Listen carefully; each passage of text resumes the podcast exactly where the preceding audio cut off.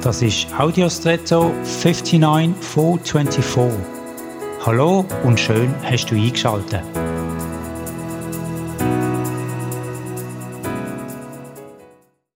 Als ich Kind war, hat mir mein Papa gezeigt, wie man mit Stein schiefern kann. Das heißt, man wirft den Stein knapp über die Wasseroberfläche und dort prallt er auf und hüpft dann weiter, bis er am Schluss im Wasser versinkt. Dabei ist die Auswahl vom Stein und die Art vom Werfen entscheidend. Die Wurftechnik kann man durch Üben verfeinern. Die Steinbeschaffenheit ist aber fast noch wichtiger. Am besten geht es nämlich mit schön abgeschliffenen runden Steinen, die nicht zu groß und auch nicht zu schwer sind.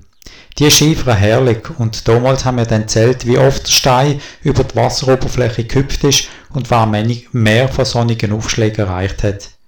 Man kann das Beispiel gut aufs Leben übertragen. Je mehr wir unseren Charakter schleifen lassen, desto leichter klingt das Leben.